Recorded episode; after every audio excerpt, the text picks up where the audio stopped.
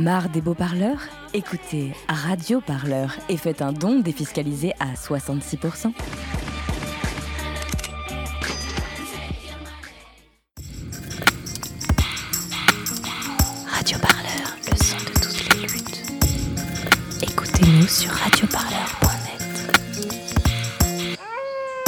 Descendant de ce temps appelé sauvage 30 ans que j'en ai plein le dos marche Arcule on paie les dommages Ça me reste en travers de la gorge Ne pars pas vers l'œsophage Vos livres d'histoire ont leur version de l'histoire Moi j'ai d'autres pages Bonjour Naïm, bonjour euh, l'inconsolable. Euh, tu es ici pour nous parler de ton, euh, de ton nouvel album euh, qui s'appelle Sauvage, dont on a pu écouter quelques extraits en exclusivité. Euh, pour commencer, est-ce que tu peux nous dire quel sens tu donnes à ce, à ce mot de sauvage? Euh, Comment ce, thème se décline dans l'album et qui sont les sauvages? Est-ce qu'on est toujours le, sauvage de quelqu'un? Euh, Qui sont les sauvages que tu as, voulu euh, décrire dans, cet album? Alors du coup, ben, l'album effectivement s'appelle Sauvage. La première chose qui m'est venue à l'esprit quand j'ai choisi le titre, c'était le sens du, mot sauvage en fait qui, qui a trait à notre rapport au sauvage justement, au sauvage au singulier. Euh, donc euh, à la nature, euh, à la nature que l'homme aurait le moins possible euh, agencé, modifié, enfin voilà, et aux animaux non humains aussi. Et enfin voilà, c'était un peu autour, en, tout cas, des questions d'écologie, de philosophie du vivant que s'articulait un peu ce- cet album. Et donc c'est comme ça que m'est venu le titre de Sauvage. Par ailleurs, il y a un certain nombre de chansons dans l'album qui ont trait pour le coup à d'autres sens du concept de sauvage. En l'occurrence, euh, à la sauvagerie libérale, par exemple, à- ou à la brutalité policière, notamment telle qu'on a pu la voir au grand jour euh, se déployer lors des manifestations des Gilets jaunes, mais que euh, les habitants des quartiers populaires connaissaient bien depuis euh, bien longtemps déjà. Euh, et aussi, euh, par exemple, euh, aux sauvages au pluriel, comme tu le disais à l'instant, euh, du coup, euh, à ceux qu'on nomme sauvages pour pouvoir euh, justifier, légitimer euh, par anticipation ou a posteriori euh, leur pillage et leur euh, colonisation. Ce qu'on comprend, c'est que le terme de sauvage, c'est un, un terme qui sert à exclure, en fait, souvent. Comment t'expliques, toi, que, que, que ce, qu'on, ouais, qu'on utilise ce mot de, de sauvagerie à tout craint pour essayer de, d'exclure des gens de, de, la société? Je, je pense que le, effectivement le mot de sauvage, euh, la dénomination de sauvage a un peu le même type de fonction que euh, celle de euh, terroriste ou, euh, ou à plus forte raison depuis longtemps déjà par exemple on traite de noms de bêtes ceux qu'on s'apprête à frapper aussi. Donc finalement il y a comme ça un certain nombre de, de, mots ou de, types de, de de façons de parler des autres finalement qui nous sert à justifier, encore une fois, souvent par anticipation, le fait qu'on va pouvoir les frapper, on va pouvoir les exclure, on va pouvoir euh, les discriminer, etc. Et pour ça, on a besoin de marquer une forme de rupture, une forme de limite entre eux et nous.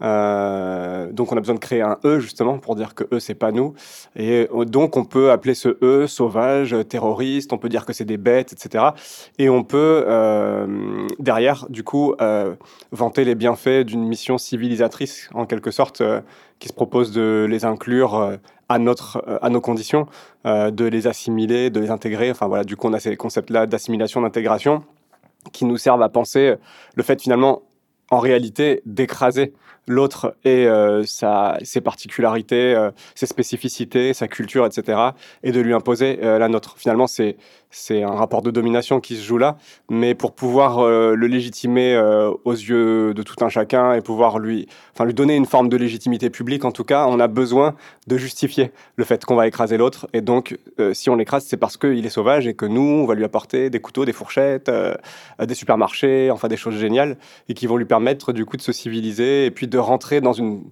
grande forme comme ça, un peu englobante, un peu homogène qu'on appelle civilisation.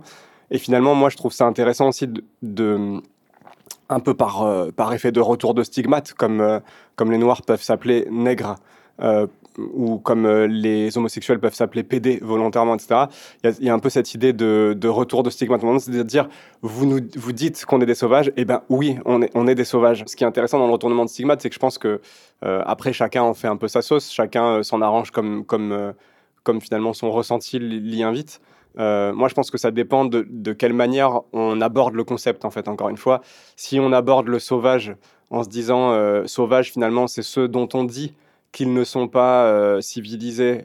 Et, donc, quand on est face à la civilisation qui est la nôtre, qui est euh, civilisation qui, voilà, qui nous mène droit dans le mur et qui accélère un petit peu plus euh, chaque jour en voyant le mur devant elle, bon, ben, on se revendique volontiers sauvage face à cette civilisation-là qui, qui aurait tendance à nous dire qu'on est dans sa marge.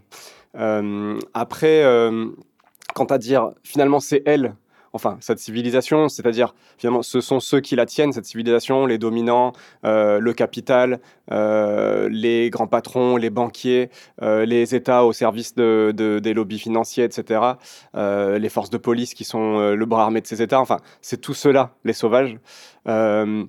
Et ben là, ça dépend du coup, ce qu'on, enfin, ça dépend la manière dont soi-même on investit euh, ce, ce, mot et ce concept.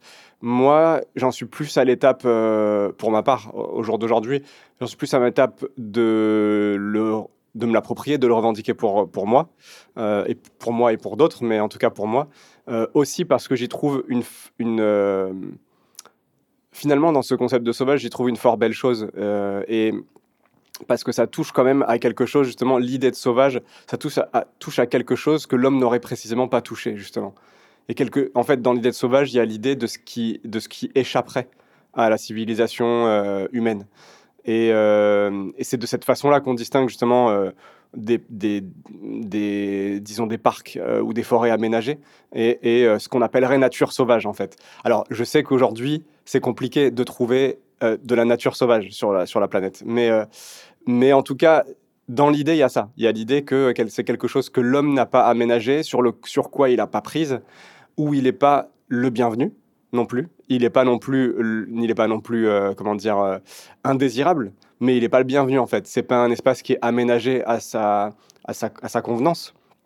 Euh, en vue de son, disons, de son déploiement, de son, de son installation, de sa prolifération, pas du tout.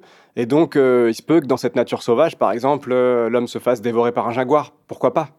Euh, Et c'est pas parce que c'est pas, c'est pas une bonne ni une mauvaise chose. C'est en fait. Du coup, j'aime bien voilà cette idée que finalement sauvage, c'est ce qui, c'est ce qui en fait n'est pas relié à nous d'une quelconque façon, ni tributaire de nous et qui ne nous attend pas pour, pour, pour se déployer, pour euh, changer, pour se transformer, etc.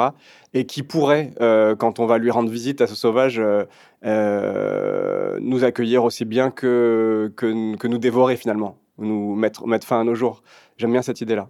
Avant de rentrer plus dans, plus, plus dans le détail dans les, dans, les différentes, dans les différents morceaux qui composent cet album, j'aimerais qu'on parle un peu de toi Naïm et pas l'inconsolable cette fois-ci, de, la posture un peu particulière que, que tu peux avoir en tant qu'artiste.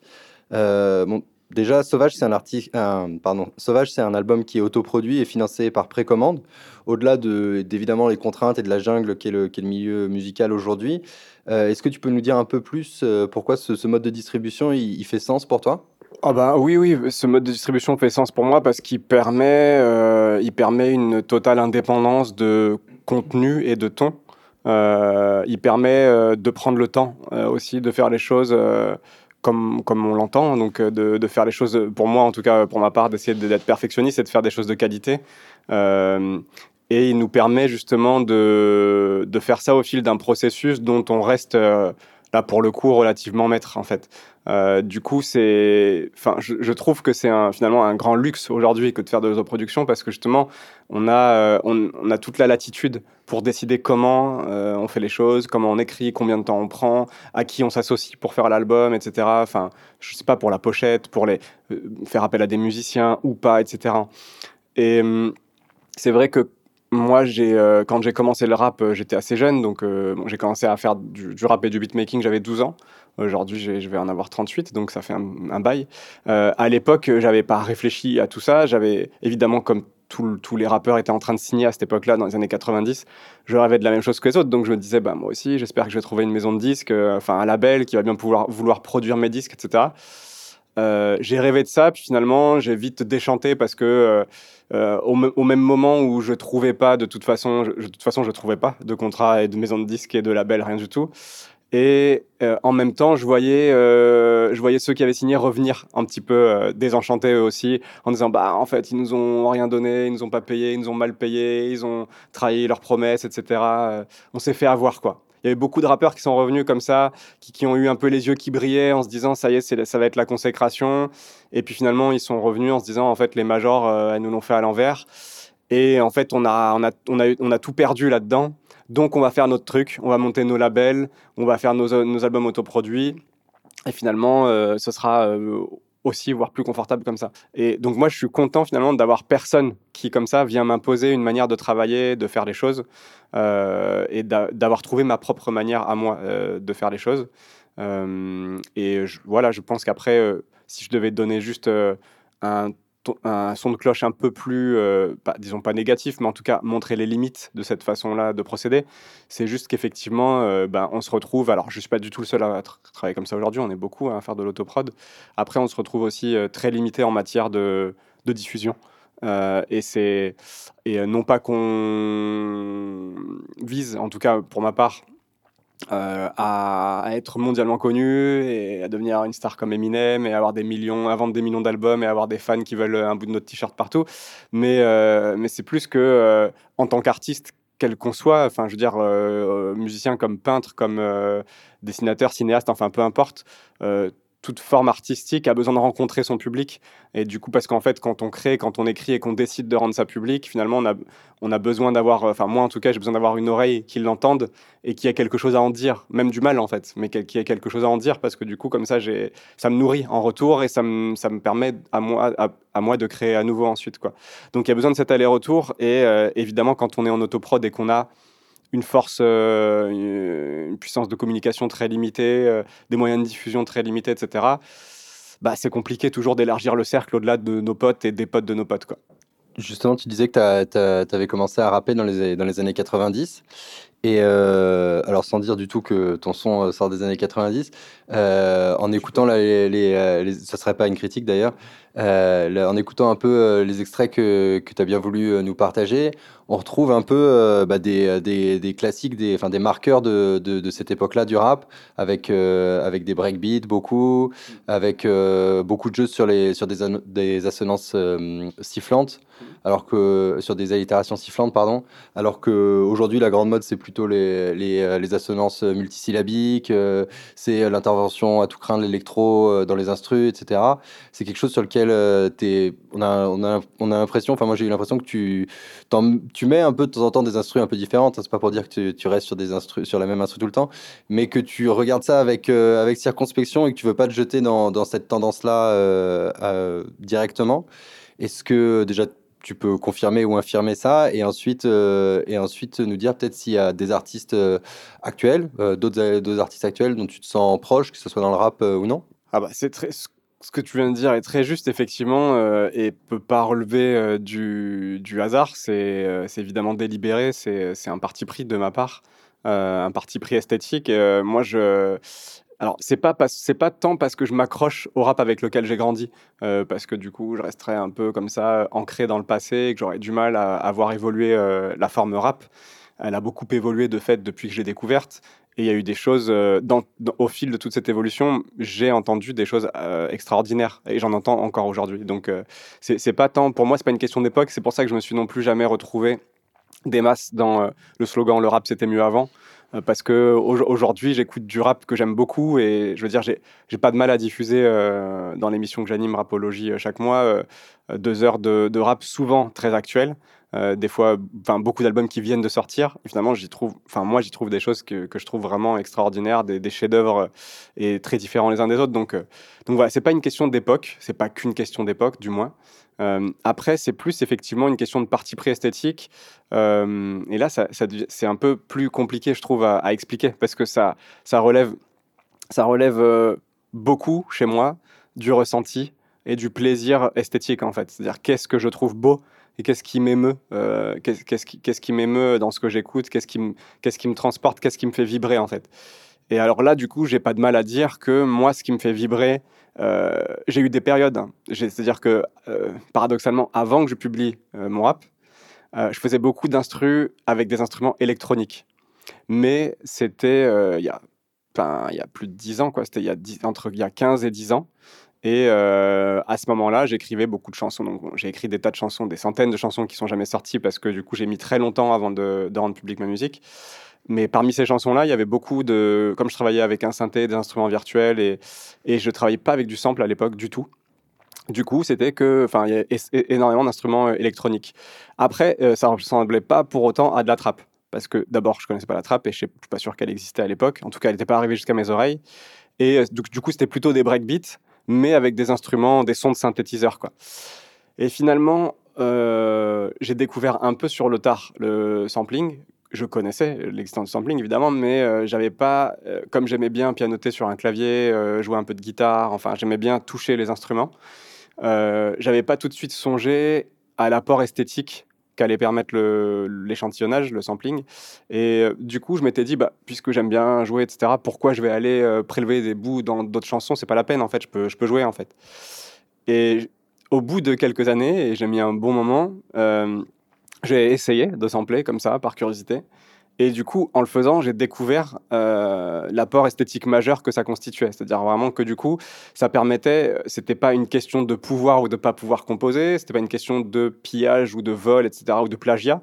C'était une question de technique de composition en fait. C'est-à-dire que d'un coup, ça permettait de composer différemment et ça ouvrait euh, des perspectives et des possibles qui sinon n'étaient, euh, vraiment pas, ouverts, quoi. En tout cas pour moi. Il y a autant de que d'habitants. Y a plus de flics que de civils. Y a plus de racistes de qui s'exilent dans ma vie. Y a moins de gens que de publicité. Plus d'écrans que de rétine. Crédible et constamment sollicité par des films Enfin, j'essaie de faire le rap qui me plaît et qui me touche en fait. Voilà. Euh, et effectivement, il se trouve qu'il recourt à des breakbeats, comme dans les années 90.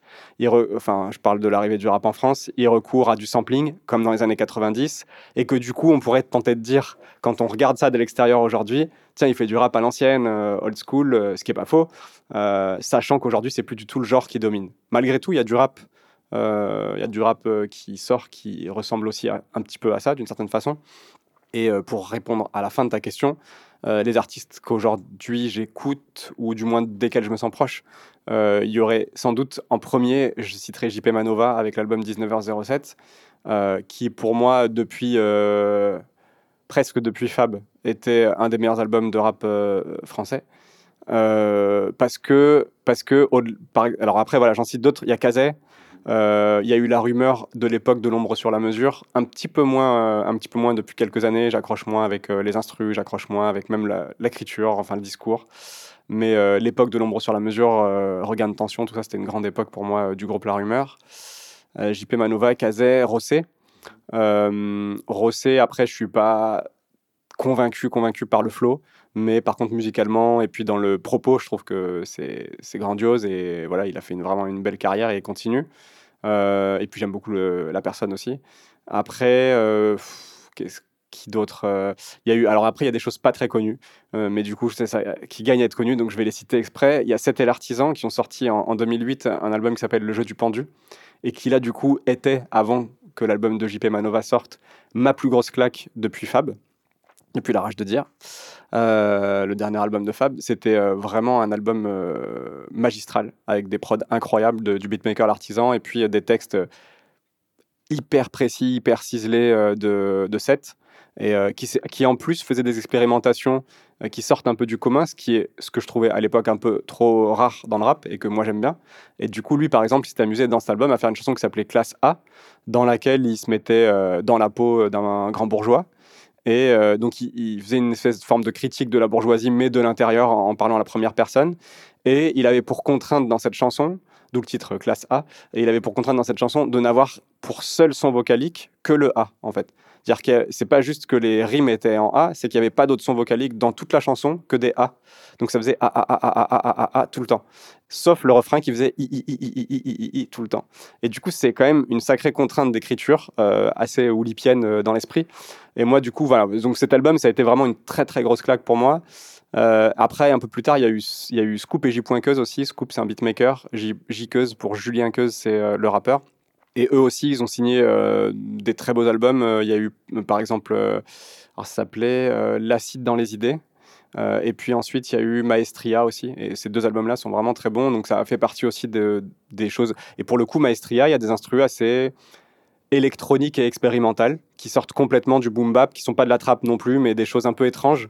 Et je trouve ça vraiment, euh, je trouve ça hyper intéressant. Du coup, euh, il y a des choses qui me parlent, il y a des choses qui me parlent moins du coup là-dedans, mais je trouve ça intéressant que justement ils fassent de l'expérimentation musicale comme ça. Bon voilà, un petit peu des artistes dont je me sens proche. Du coup, on va, on va, on va plonger un peu plus à fond dans, dans, ton album. Donc, on a beaucoup parlé des autres. On est quand même là pour, euh, pour, parler, pour parler de toi en, premier lieu. Une première question euh, que qu'on voulait te poser euh, sur le morceau Changer notamment. Euh, la question de, de l'injonction à, à s'intégrer, à être un rouage efficace, fonctionnel du système. Tu as un peu déjà commencé à, à, à en parler tout à l'heure, mais elle est très présente dans, dans, dans cet album. Et euh, tu décris un peu euh, euh, toutes les manières dont ce que tu appelles la machine marchande impose son modèle. Tu dis même que dans Changer, ça t'arrive de, ça, ça t'arrive de voler dans les supermarchés parfums. Comment, comment on fait pour se libérer de, de, cette, de cette injonction à, rentrer dans le système quand on, quand on y vit, quand, quand il est impossible de, de s'en échapper physiquement quoi? Bah, C'est une bonne question. c'est et c'est une bonne question à laquelle euh, on ne trouve que des réponses partielles et, hélas pour l'instant individuelles. C'est pour ça qu'on n'a pas transformé la société, qu'on n'a pas dépassé le capitalisme euh, et, tout ce qui va avec. Mais euh, en attendant, en attendant, effectivement, on essaye d'inventer des formes de bricolage. Et, moi, j'essaie de trouver les réponses qui qui correspondaient à mes problèmes propres et euh, les issues qui me permettaient d'en sortir en fait. Donc, euh, quoi tes problèmes propres? mes problèmes propres, en l'occurrence, euh, il y a eu celui du travail qui a été un problème important parce que, parce que j'ai toujours eu du mal avec cette idée. je me souviens d'avoir entendu quelqu'un d'autre dire ça dans Attention danger travail de Pierre Carl, mais c'est vrai que je me retrouve dans ces mots. J'ai toujours eu du mal avec l'idée de mettre à disposition mon corps et mon temps contre mon gré en fait. Et du coup, c'est pour ça que quand j'étais tout petit déjà, et je crois que d'après mes parents, j'avais euh, j'avais trois ans quand je disais ça, et je disais que je voulais pas faire mon service militaire. C'était genre et c'était une angoisse d'enfance pour moi. Et, euh, et c'était une angoisse d'enfance parce que je me disais il va falloir que j'y aille un jour, je vais être obligé. Comment est-ce que je vais faire? Il faut que je trouve quelque chose pour y échapper. Mais c'était en fait l'idée de ne pas pouvoir y échapper me meurtrissait vraiment en fait. C'est-à-dire j'étais euh, j'étais vraiment meurtri, j'étais j'étais dévasté en fait par l'idée de devoir comme ça euh, donner mon corps et mon temps à quelque chose. D'abord, enfin, d'abord, j'ai pas donné, enfin, d'ailleurs, j'ai pas dit oui, j'ai pas envie, mais en plus quelque chose qui est de fait euh, euh, me posait beaucoup de problèmes philosophiques, éthiques et politiques, quoi. Et le travail, c'était un peu la même chose pour moi, jeune déjà. C'est-à-dire que j'avais du mal avec cette idée de pouvoir mettre à disposition d'une entreprise quelconque mon temps, mon corps, ma santé, enfin. Et quand euh, j'ai rapidement arrêté mes études euh, après, euh, après un bac L, du coup, j'ai commencé des études de philo, donc ça correspondait pas à mes attentes, j'ai arrêté. Et je me suis dit, qu'est-ce que je vais faire de ma vie? Et je me suis dit, bon, bah, j'ai envie de faire de la j'ai toujours eu envie de faire de la musique, donc je vais faire de la musique et du rap en l'occurrence. Et pour pouvoir payer mon loyer, mes charges, bah, je, vais, je vais aller taffer, trouver des, des, des, jobs alimentaires, comme on dit. Et c'est ce que j'ai fait pendant à peu près 7 ans, avec des périodes un peu par intermittence, avec des entre des périodes travaillées et chômées. Euh, selon les contrats que je trouvais, la durée des contrats, etc. J'ai fait un peu de tout. Et j'ai terminé cette période dans les usines euh, de fabrication de présentoirs en carton à Limoges. J'étais en Haute-Vienne à l'époque. Et, euh, et, cette période m'a permis de voir à quel point, j'ai pu mesurer ça, et notamment à la fin, là, dans les usines, à quel point finalement le travail, en ce sens-là, finalement, donc une activité qui, qui nous sert à pouvoir subvenir à nos besoins primaires, mais qu'on n'a pas choisi et qu'on fait parce qu'on y est obligé, sans quoi on crèverait de faim en gros. Euh, le travail envisagé dans ce sens-là me dépossédait de mon temps, de mon énergie et de mes, même de, mes de ma capacité créatrice. Parce que finalement, quand je rentrais de l'usine, j'étais crevé, je mangeais, j'allais me coucher. Je me levais à 4 heures du mat pour embaucher à l'usine. Et tout m'échappait en fait. C'est-à-dire tout ce que j'avais envisagé de faire de ma vie m'échappait. Euh, et euh, il y avait bon, il y a deux, choses l'une. Soit j'acceptais cette idée, je me disais bon, bah, après tout, c'est le cas de, de la, majorité d'entre nous. En fait, on fait des boulots qu'on n'a pas choisis parce qu'il faut bien survivre, etc. Et donc j'accepte que, bah, comme tout le monde, il faut que j'en passe par là et que 40 ans de ma vie, euh, je, plus ou moins, je, je ferai ça. Ou alors, je, renonce à ça, mais ça veut dire effectivement un gros changement. Et puis c'est ce que j'ai décidé du coup, euh, un peu, euh, un peu au pied du mur parce que je m'étais, en plus j'avais eu un accident du travail, que l'agence d'intérim m'avait dit que j'avais menti. Enfin bref, je passe les détails, mais au pied du mur d'un point de vue moral à ce moment-là et physique, j'étais très fatigué, mais j'étais surtout, euh, j'étais surtout très triste de voir toute ma vie m'échapper, et la musique notamment. je me suis dit, ok, il faut que j'arrête avec cette logique-là, et pas juste avec l'usine euh, qui était peut-être paroxystique de cette logique, mais qui en était juste euh, un exemple parmi d'autres. C'est-à-dire que c'est pas parce que je trouvais un job qui aurait été plus cool, entre guillemets, parce que par exemple j'ai bossé dans un office de tourisme à un moment donné, j'étais hôte d'accueil, on peut se dire, bon, bah, ça c'est quand même plus cool, quoi. Mais c'est plus cool, mais dans les conditions d'une certaine manière, mais c'est pas moins problématique au sens où ça n'a pas de sens, justement, pour moi. Ça n'a pas de sens. Si on me donnait le choix, j'irais pas faire ça. Et du coup, j'y vais quand même malgré tout à reculons. Et l'absence de sens, euh, c'est ce qui, moi, me dévastait le plus finalement.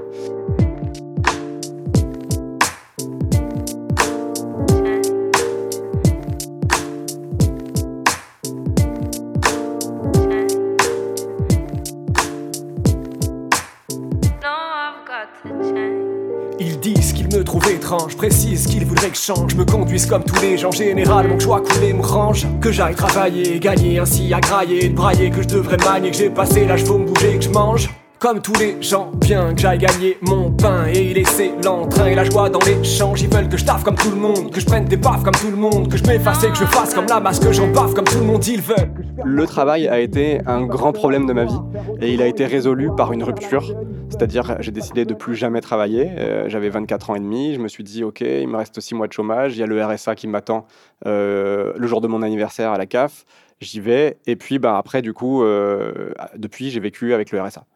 Et euh, du coup, ça m'a obligé évidemment à revoir, euh, à réexaminer mes besoins de consommation, à savoir ce dont j'avais vraiment besoin. Enfin voilà, puisque 400 euh, euros, c'est pas beaucoup. Donc du coup, ben, il, fallait, il fallait que je renonce à un certain nombre de choses. Mais finalement, pour moi, ça n'a jamais été ressenti trop comme un sacrifice ou, à plus forte raison, une frustration.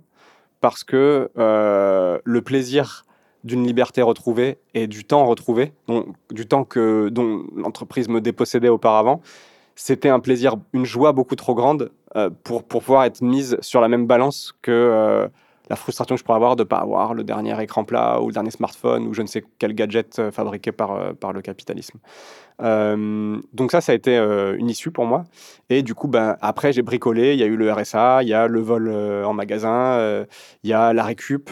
Euh, il y a euh, la solidarité qu'on peut mettre en place dans des réseaux euh, d'amitié, etc. Enfin voilà, il y, a plein de techniques finalement qui peuvent nous permettre d'essayer de subsister tant bien que mal en n'ayant plus d'emploi.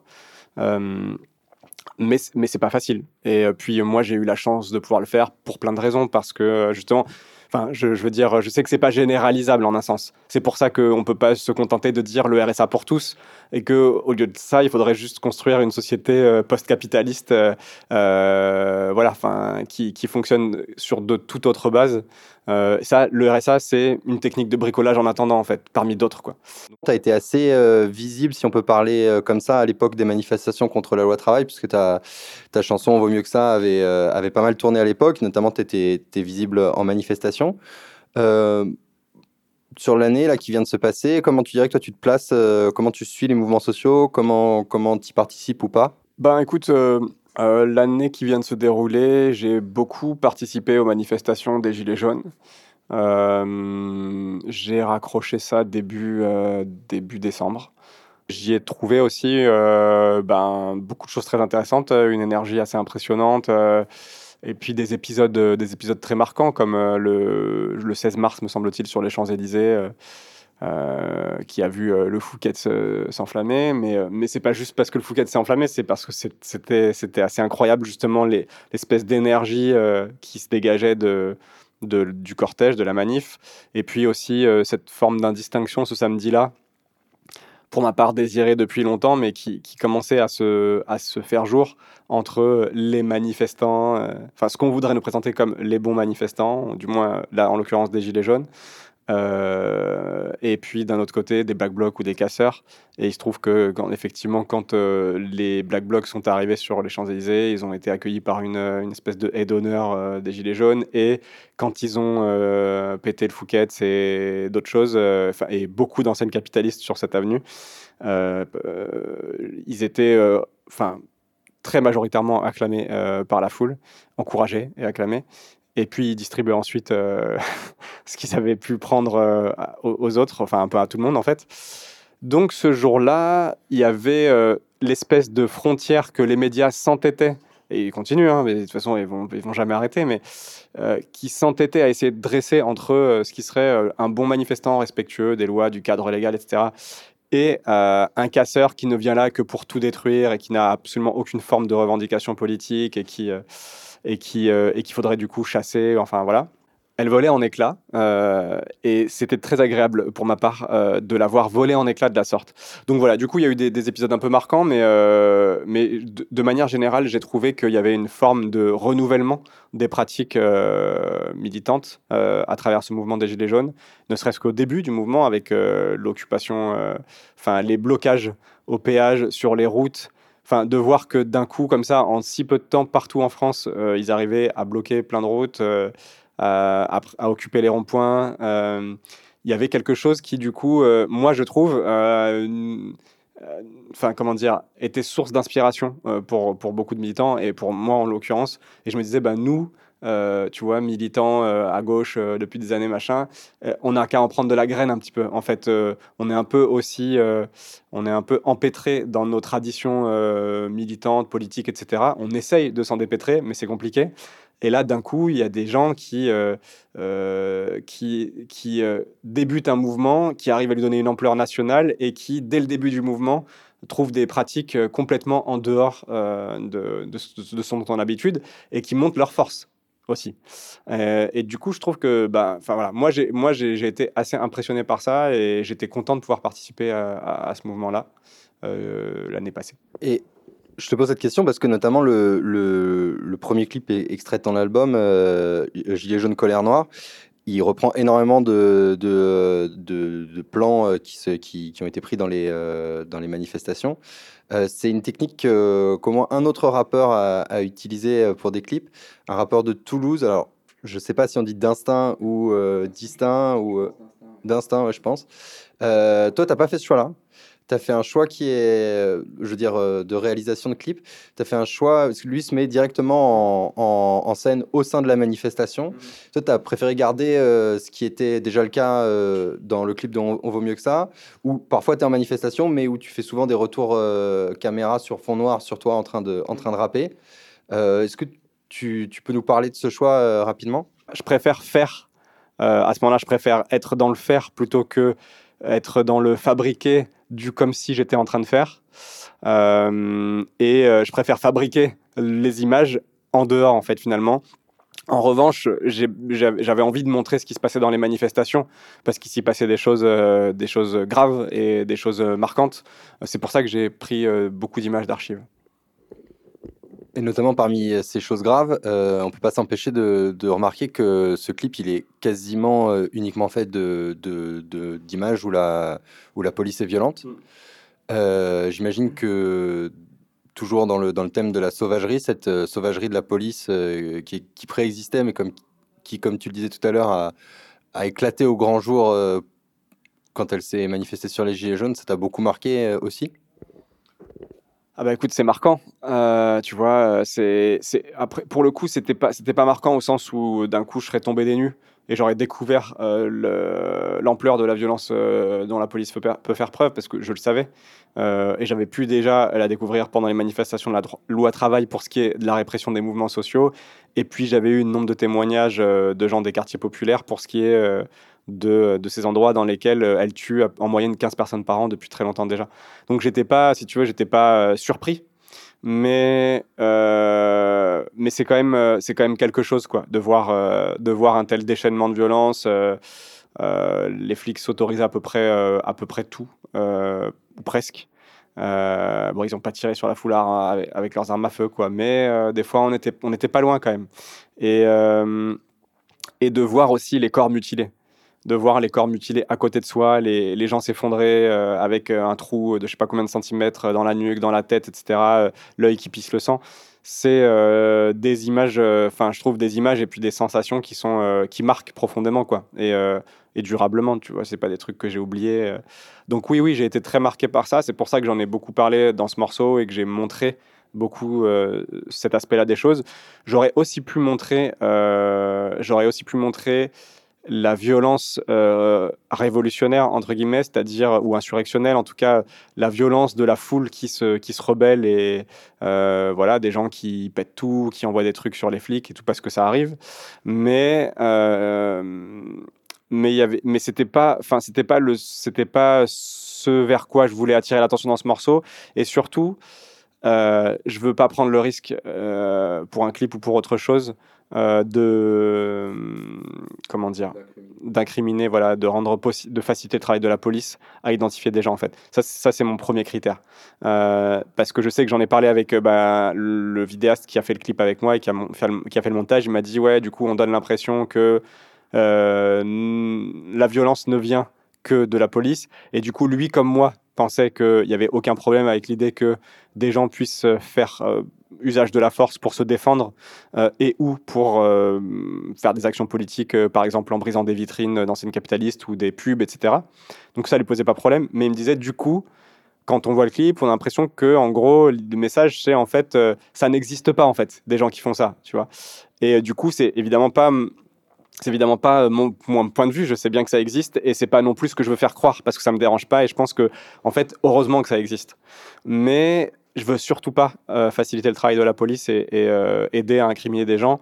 Et euh, aujourd'hui, c'est, enfin, les vidéos, malheureusement, le, font beaucoup. Donc, du coup, j'avais pas envie de participer à ça. Du coup, je préférais montrer exclusivement la violence policière.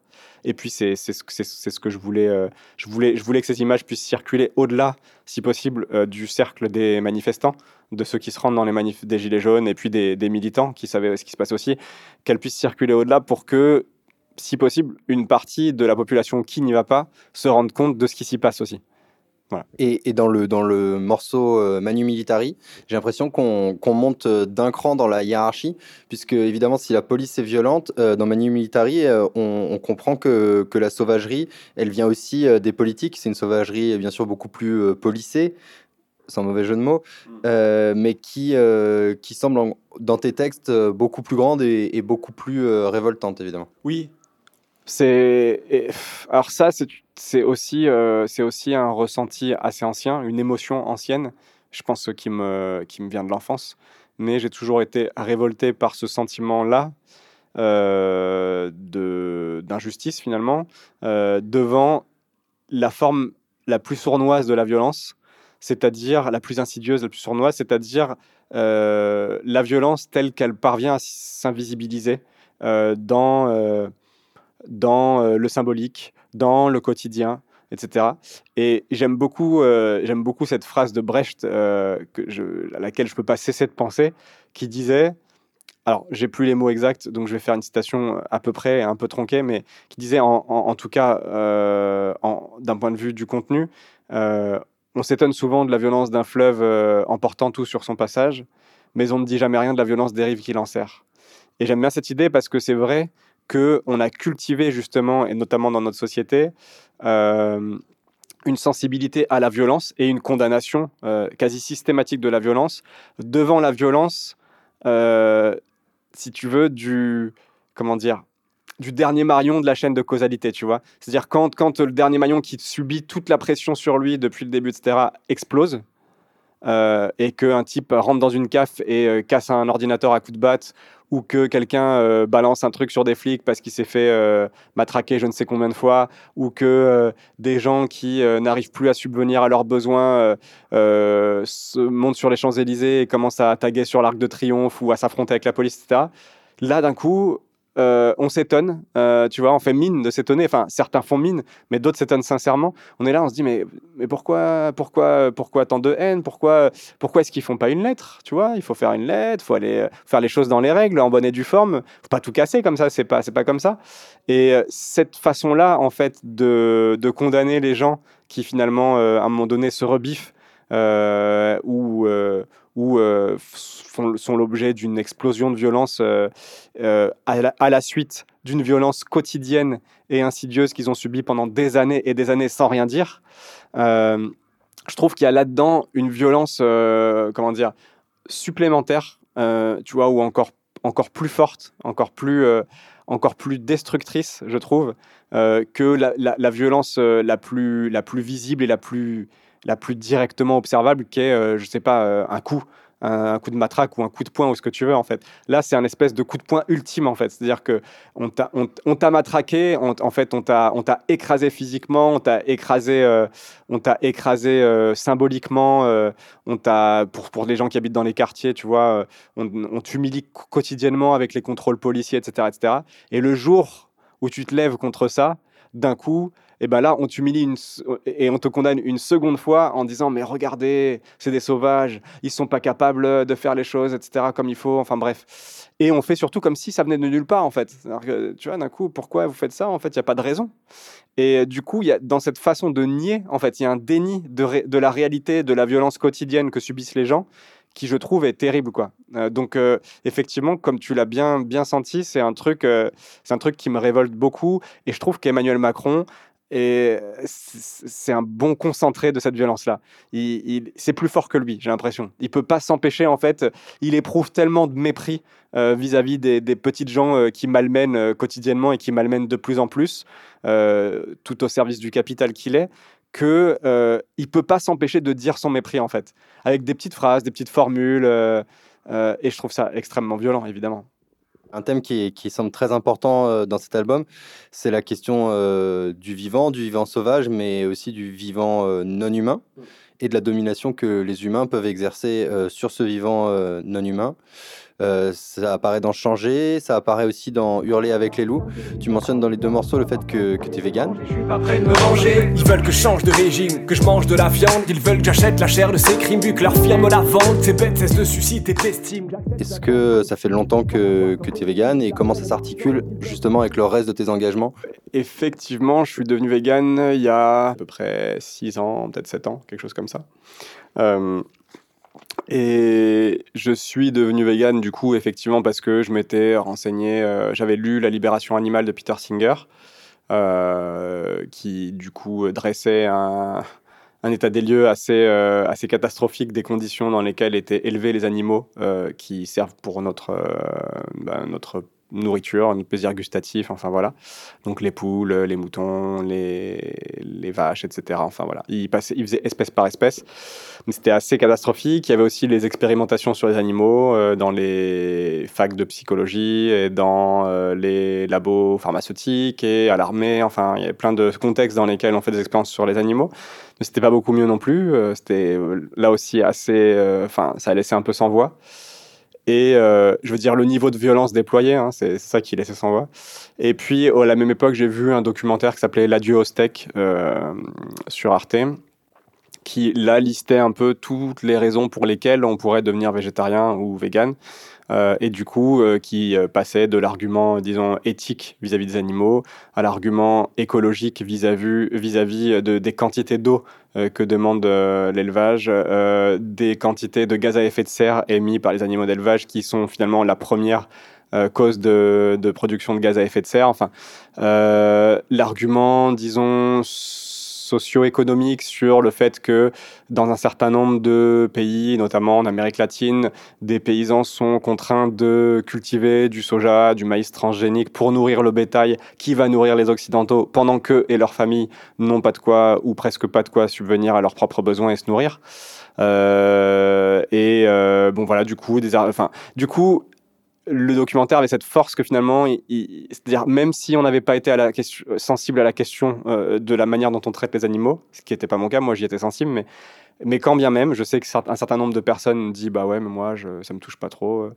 Mais il y avait tellement d'arguments en fait qui étaient listés dans le documentaire qu'il restait, il ne me restait aucune raison de continuer à manger de la viande en fait. Et donc entre ça et ma lecture de la libération animale, euh, je, voyais mal comment j'allais pouvoir continuer euh, comme comme avant. Donc du coup j'ai changé. Euh, et puis j'aime bien être transformé par mes, expériences, y compris mes lectures ces expériences et du coup j'aime bien l'idée qu'un livre puisse changer ma vie donc il a changé de enfin, ce livre l'a changé de cette manière là je suis d'abord devenu végétarien pendant quelques mois, je crois, et puis au bout de six mois, peut-être euh, vegan. Et, euh, et je sais plus ce que c'était le reste de ta question. C'est la question du, véganisme et la question du domination, de la domination du vivant non humain, enfin par le vivant humain, quoi. Comment, euh, comment ça, ça s'articule avec les autres combats que tu peux décrire dans l'album et qui sont les tiens dans ta vie? Alors, la question du véganisme s'articule pour ma part, et, alors je dirais plutôt, parce que déjà le véganisme c'est un sous-domaine, mais finalement la question de l'antispécisme, en fait, on va dire, c'est quand, même, euh, quand même plus juste, s'articule très bien avec la question de l'antiracisme, de l'antisexisme, euh, du combat contre l'homophobie et de l'anticapitalisme. Pour finir, s'il me faut choisir, s'il nous faut bannir l'un nous, humain, loup, si j'en ai le loisir. Si l'éleveur balise s'inquiète pour le pastoralisme, implore l'état, déplore la crise dans laquelle l'on laisserait moisir. Moi, entre chien et loup, jette l'encre sur le cahier. Jonglerai avec les loups pour peu que j'entende les chiens aboyer. Le pauvre esclavagiste à compte pas sur moi pour le choyer. C'est loup que je voudrais voir rassasier. Et le chasseur empaillé, ça y est. Ils vont crier au loup, au fou comme l'eau, leur cerveau bout. Ainsi, ici la branche, même s'ils sont assis au bout. Le projet cartésien à l'humain, ça c'est le sien, à plus titre. Il insiste pour qu'au-delà y ait rien. Se rendre maître et possesseur d'une nature sinistre et jeté en pâturin. Un abruti qui se dit civilisé, triste. État d'esprit à pas de loup, j'ai vite fait de m'éclipser. Et hurle avec ces derniers à peine la lune rousse esquissée. Pour moi, il y a une même logique là-dedans. Euh, c'est euh, une logique de domination de domination, d'exploitation et, euh, et d'écrase. Et, je disais ce mot tout à l'heure, mais je pense qu'il est juste d'écrasement de l'autre en fait. Euh, donc euh, de domination des bourgeois sur les prolétaires, de domination des hétérosexuels sur les homosexuels, des hommes sur les femmes, des blancs sur les noirs et les arabes, etc. Enfin voilà, du coup, on a, on a une multitude de formes de, domination différentes qui s'expriment, qui peuvent se croiser, se, recouper et puis s'accumuler aussi. On peut être une femme noire, euh, homosexuelle, euh, enfin voilà, du coup on peut accumuler euh, en un sens, non pas des handicaps, mais du moins des, stigmates qui vont faire qu'on va être d'autant plus violenté dans cette société. Et du coup, ayant eu cette lecture, ayant réfléchi à la question de la manière dont on traite les animaux, il ne pouvait pas m'échapper qu'on leur impose aussi une forme de domination extrêmement violente, qu'on tue plusieurs milliards d'animaux chaque année. Euh, enfin, c'est un espèce de, enfin, c'est genre un, massacre sans pareil, quoi, les, animaux non humains. Au-delà de, la question euh, purement de, de l'antispécisme, même si ça la rejoint, euh, j'ai l'impression qu'il y a une question qui traverse aussi pas mal de, tes morceaux, comme Fleur de bitume, comme Loin du bruit, comme Sauvage notamment. c'est la la question de la division entre nature et culture et la remise en question de cette opposition. Il y a une première question que je voudrais te poser. Est-ce que tu connais un, auteur de BD qui s'appelle Antonio Pignocchi mmh. Comment? Alessandro. pardon. Alessandro Pignocchi qui, euh, qui, a, qui, a, sorti des BD notamment sur, sur cette question et si, euh, qui notamment un. Euh, la recomposition des mondes. La recomposition des mondes, c'est celui auquel je pense. Qu'est-ce que tu en as pensé? Alors, je connais les BD d'Alessandro Pignocchi. j'ai beaucoup aimé celle que j'ai lue. J'ai trouvé ça assez brillant de tout point de vue. D'abord, j'aime beaucoup ses, dessins. Je trouve ça vraiment très beau. Et j'ai lu notamment une BD de lui qui s'appelle Anent, euh, sur, des, sur des Amérindiens aussi, et qui est, vraiment, euh, qui est vraiment très très belle, avec des dessins magnifiques, et qui justement parle euh, de son voyage en Amazonie, d'un premier voyage en Amazonie, de son retour, et de sa découverte à son retour des travaux de Philippe Descola, anthropologue, qui a écrit Par de la nature et culture, et qui justement euh, fait partie de ceux qui, en tout cas, ont largement euh, diffusé dans les, on va dire dans le milieu des sciences sociales, euh, une remise en question d'une distinction conceptuelle comme ça très forte entre nature et culture, et bon, que ce soit pas plus enchevêtré. Et du coup, Philippe Descola avait montré quatre, quatre grands systèmes, en gros, de comment pourrait-on dire, d'articulation de, de, ces deux concepts. Et euh, finalement, quatre grands systèmes, donc il y a l'animisme, le totémisme, enfin le chamanisme, et, euh, et, finalement, quatre grands systèmes parmi lesquels le nôtre, euh, le naturalisme, est celui qui opère la distinction la plus, enfin la rupture la plus forte, la plus imperméable, et le seul qui croit vraiment à une vraie séparation entre nature et culture. Bon, la culture, c'est typiquement humain, la nature, c'est c'est un espèce d'en dehors, et nous, on est en dehors de la nature aussi. Donc, euh, moi, j'ai trouvé ces travaux-là. Je, connaissais les travaux de Philippe Descola avant euh, de découvrir les, la BD de, les BD d'Alessandro Pignocchi. Je trouvais ces travaux très intéressants et j'avais lu d'autres bouquins sur ces questions, notamment euh, un anthropologue équatorien qui s'appelle Eduardo Ocon et qui a publié un bouquin qui s'appelle Comment pensent les forêts, qui va globalement dans, dans, le même sens. Euh, même s'il en parle d'une façon un peu différente. Et puis j'ai lu aussi deux bouquins d'un philosophe et prof de philo qui s'appelle Baptiste Morisot, euh, qui euh, a écrit Les diplomates sous-titrés Cohabiter avec les loups sur une autre carte du vivant, qui traite, qui, on va dire, traite prioritairement de la question de, des relations entre humains et loups, mais qui utilise ça comme prétexte finalement pour parler de cette question de notre rapport à la nature, au sauvage et, euh, et euh, de l'articulation entre nature et culture.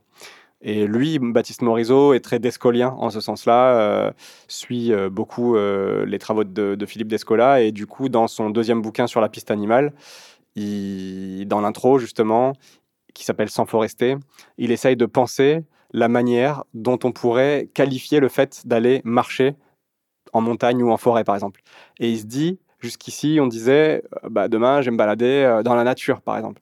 Mais ça l'insatisfait parce que pour lui, enfin, tel, enfin, penser à travers justement ces réflexions un peu de à partir des travaux de Philippe Descola, etc., ça n'a pas de sens de dire ça. Du coup, il se dit, bon, bah, je vais dehors, machin, enfin bref. Donc, il cherche des expressions, puis il finit par trouver la moins pire d'entre elles qui serait sans forester il explique pourquoi. Mais en tout cas, voilà. Donc moi, j'ai découvert un peu ces travaux-là qui m'ont beaucoup influencé. Et puis après ça, j'ai découvert les BD d'Alessandro Pignocchi et qui du coup euh, me confortaient un peu sur, ce, sur ces réflexions-là. Et en plus, il adjoignait euh, des, très beaux dessins et de l'humour, ce qui n'est pas la moindre des qualités. Fleur du bitume, euh, on peut le comprendre assez facilement comme une critique des métropoles et de l'existence invivable qui, qui, qui, est celle des, des, villes polluées. Quoi. Euh, c'est un discours qui va un peu à, rebours du discours dominant euh, dans le rap, surtout l'utilisation du mot bitume, je trouve. Le rap a tendance à glorifier la rue, les immeubles, tout ce qui fait la ville. Et, cette chanson Fleur de bitume, elle me rappelle presque euh, La mère des enfants perdus de, de Kenny Arcana, dans le sens où elle explique que le discours qui glorifie la rue et comme, comme il peut glorifier la ville, en fait, c'est un, un, discours qui, est piégeant parce qu'il empêche les gens d'en sortir. J'ai l'impression que tu as, un peu la même démarche, euh, ce geste de, de, se dégager par le rap euh, du bitume. Je connais par cœur la résignation et la peur, mais dans la fleur de l'âge, guette courage et rage qui affleure. Rappeur un peu fleur bleue, mort bleu, un peu à fleur de peau. J'ai souffert de trop peu de verdure, d'air pur et d'heure de pause, et encore j'ai pour l'heure le pot d'avoir la bonne couleur de peau. D'autres tons où fleurissent les tons boulins dès leur repose. J'en vois sur les roses ceux qui prétendent verdir la ville, qui dissimulent les choses à grands coups de greenwashing. Moi ce qui me fascine, c'est de voir comment la vie se ratine et s'insinue par les failles et les brèches citadines. Ce qui a pris racine là où les morts s'agglutinent, là où culmine béton et particules fines, telle une grève à l'usine. Je me tiens près du corbeau d'Urnard, tirant profit de nos villes jamais. Aura des pâquerettes, mais près de là où la vie s'obstine. Je sais pas si c'est euh, seulement se dégager, mais euh, d'une certaine façon, en tout cas, c'est essayer euh, de s'émanciper de son emprise c'est un petit peu différent parce que du coup, pour moi, il y a, y a euh, de manière sous-jacente dans cette euh, question-là, il n'y a pas que l'idée de vivre en ville ou vivre euh, à la campagne pour, pour faire un peu, pour faire ça à grands traits. Mais ou et il n'y a pas non plus l'idée que si on partait de la ville, du coup, ça serait mieux en fait. C'est aussi, c'est pour ça que j'aime bien cette idée de fleur du bitume et que j'ai repris au début, du coup, un, sample de, Tupac qui parle d'une rose qui pousse euh, à travers le, béton. J'aime bien cette idée-là parce qu'elle permet de penser aussi en dehors du fait d'échapper à la ville en en partant, l'idée d'échapper à la ville en y restant. En fait, c'est-à-dire l'idée d'échapper à la manière dont la ville nous sclérose nos corps, par exemple, et dont elle euh, dont elle donne forme à nos imaginaires, euh, dont elle est modèle, dont elle est limite aussi. Du coup, ça rejoint une pratique que j'ai, je pense qu'elle n'est pas étrangère à cette chanson, même si j'en parle pas du tout dedans, c'est le parcours. Euh, parce que le parcours, précisément pour moi, euh, donc son autre nom, c'est l'art du déplacement, et du coup qui consiste à, se déplacer en utilisant pour seul outil son corps et en essayant de trouver une forme de d'adéquation et de fluidité vis-à-vis des obstacles qui nous entourent, des murs de béton, des barrières, enfin des toits des immeubles, etc le parcours, il a justement cette, cette, euh, ce parti pris-là. C'est-à-dire que le parcours, c'est pas une échappée. Enfin, j'en fais beaucoup dans la forêt de Fontainebleau, donc euh, ça peut se faire en forêt aussi, hein, c'est pas le souci. Mais c'est pas forcément, en tout cas, c'est pas construit à la base comme une échappée de la ville, en fait. C'est construit à la base comme une, une euh, je dirais, réempuissantisation des corps, en fait. C'est-à-dire, on redonne puissance à son corps et on reprend on retrouve une forme de liberté dans un environnement qui est fait pour nous limiter, nous guider, nous imposer des schémas et des chemins en fait. Et le parcours se joue de ces schémas, de ces chemins, des obstacles qui se dressent sur sa route et trouve euh, une manière de les franchir et d'y naviguer finalement euh, dans une relative fluidité qui nous donne un sentiment très fort de liberté quand on le pratique. Une, une, émotion très forte. Enfin, moi, en tout cas, ça me donne ce sentiment. Puis il y a beaucoup d'autres pratiquants. Et voilà, pour moi, Fleur du bitume, ça traite aussi de cette manière-là de faire face à l'emprise de la ville et des métropoles sur nous. Et alors, de l'autre côté, euh, dans, Hurler avec les loups, tu reprends le, slogan euh, approximatif euh, On protège pas la nature, nous sommes la nature qui se défend. Qui est là typiquement un, slogan qui, qui, qui a d'ailleurs été beaucoup employé pendant la défense de la ZAD pour montrer que la si la nature n'existe pas, alors c'est un tout, il y a un tout qui, qui, comprend aussi les humains. Mais d'un autre côté, dans Loin du bruit, tu décris une nature sauvage, intouchée, et comme je crois tu utilises le terme de lieu enchanté, mm. euh, loin du bruit, c'est-à-dire des humains qu'il faudrait, euh, il faudrait l'en protéger. quoi. Est-ce que du coup, euh, ces deux visions ne sont pas un peu contradictoires, comme tu l'énonçais déjà un peu au, début de, l'entretien? Si, si, complètement. Elles sont complètement contradictoires. après, justement, c'est pour moi, si tu veux, j'ai pas de, j'ai pas d'avis arrêté sur cette question comme sur beaucoup d'autres.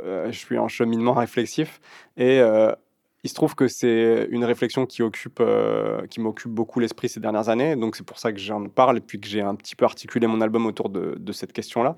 Mais euh, malgré ça, j'ai pas, euh, pas l'impression d'avoir trouvé la solution à ce problème philosophique.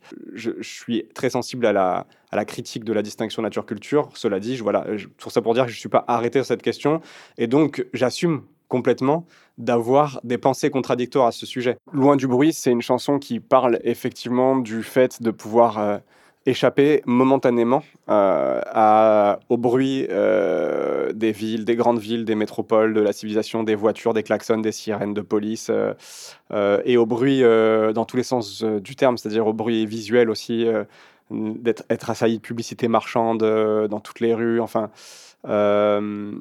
finalement, toutes ces, causes d'une de, de, forme de bruit, euh, pas forcément du bruit auditif, mais euh, font qu'on a, on a l'esprit ou les sens relativement saturés et que parfois il est, il est euh, appréciable de pouvoir échapper momentanément à, à ce bruit-là.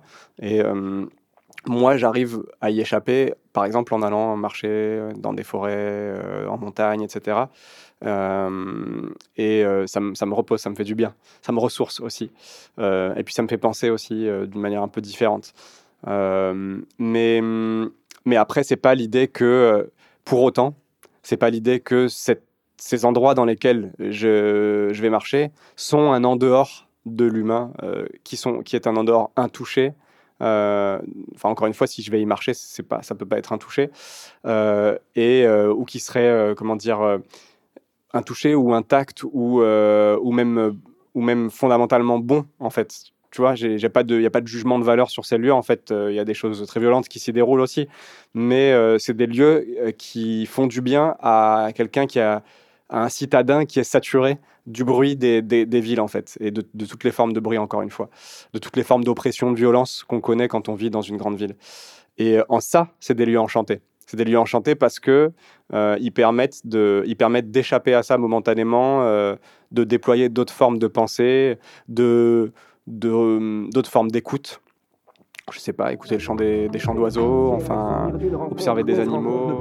Loin du bruit de nos villes, de nos vies, de nos chantiers, où le temps s'est absenté, loin des produits pour nous tenter. Il est des lieux enchantés, où le mystère reste entier. De savoir ce que j'ai les chaînes racontent quand ils se mettent à chanter, loin du monde qui m'a enfanté, qui va m'ôter la santé, loin des cris de tous les violentés, loin du mépris des rentiers. Il est des chemins forestiers, des sentiers, des sentiers, qu'il peut être important d'aller arpenter. Et cette chanson, elle parle aussi du pistage euh, d'animaux euh, à visée philosophique euh, et du coup de, ce que, de la manière dont ça peut nous décentrer de notre position d'humain aussi. Finalement, pister un animal, bon, je, suis bien placé pour savoir parce que cet été, on a pisté une panthère des neiges dans les montagnes du Kyrgyzstan et c'est compliqué. Du coup, je sais que pister un animal, c'est essayer de penser à travers le corps de cet animal, en fait. C'est-à-dire, euh, qu'est-ce que ferait une panthère à ce moment-là? Euh, On a suivi ses traces, où elle irait, euh, pour quelles raisons, etc. Pourquoi elle choisirait ce rocher pour marquer son territoire? Est-ce que d'autres panthères y passeraient, etc. Et finalement, on se rend compte que au bout d'un certain moment, on arrive à déployer un sens de l'observation et de la déduction qui nous permettent justement de faire des hypothèses, en fait, mais qui, quand on commence à aiguiser ce sens-là, souvent se vérifient. C'est-à-dire que on arrive dans un espèce de paysage montagneux sauvage, pour le coup relativement sauvage, parce que c'est euh, là où j'étais, c'était une grande réserve naturelle euh, interdite aux humains, sauf aux expéditions scientifiques à laquelle je participais. Donc du coup, il n'y a pas aucune trace d'humain, pas de chemin, rien du tout, pas de sentier. Et euh, dans, ce paysage complètement sauvage où on voit juste des rochers, des montagnes à perte de vue, on peut comme ça, bim, au bout d'un moment, se dire ça, c'est un rocher à panthère. Ce rocher-là, là, Parmi tous ces rochers qui se dressent devant moi, c'est celui-là sur lequel j'irais uriner si j'étais une panthère pour marquer mon territoire, parce que il est relativement euh, remarquable dans le paysage, parce qu'il y a un surplomb qui va protéger euh, l'urine de la pluie et qui va faire que cette marque va rester plus longtemps et donc sera lue par d'autres individus plus longtemps, etc. Bref, un certain nombre de raisons vont s'accumuler. Et quand on va aller vers ce rocher vérifié, on va trouver des poils de panthère, on va trouver une odeur d'urine de panthère, des grattages sur le sol, des, euh, des excréments, euh, et puis même peut-être des empreintes. Donc voilà, du coup, j'aime bien cette idée que le pistage euh, à visée philosophique peut nous décentrer de notre propre regard et nous faire essayer d'adopter, un temps soit peu, évidemment, le, le regard ou le, incorporer en tout cas, essayer d'incorporer le corps d'une panthère euh, le temps de, de, ce pistage. Quoi. Eh ben c'est là-dessus qu'on va finir. Merci beaucoup, euh, Naïm. Euh, l'album de l'inconsolable, donc Sauvage, est à, sortir. Je te laisse rappeler rapidement où est-ce qu'on peut te soutenir sur Ulule pour précommander l'album? Du coup, l'album, effectivement, fait, bah, comme il est entièrement autoproduit, il fait l'objet d'un appel à précommande pour pouvoir en financer la fabrication. L'appel à précommande se trouve sur le site ulule.fr. U-L-U-L-E. Et euh, bah, du coup, on peut le trouver en tapant dans un moteur de recherche euh, Ulule, Sauvage, l'inconsolable avec un 1. Et là, on tombe sur la page. Et euh, il y a possibilité du coup de, précommander l'album. Et l'appel s'arrête le 24 novembre. Donc voilà, il reste un peu plus d'un mois pour le faire. L'album sortira quant à lui début 2020 sous la forme d'un CD et euh, qui sera inclus dans un digipack qui sera dessiné par Sylvain Beck avec qui je travaille depuis déjà plusieurs albums et qui fait, euh, qui fait des belles choses. Voilà. Merci beaucoup. À ne pas discuter, ils finissent cuiter et vivent une vie clandestine. Les gens dans.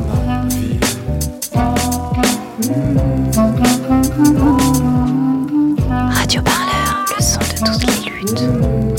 Écoutez-nous sur Thank you.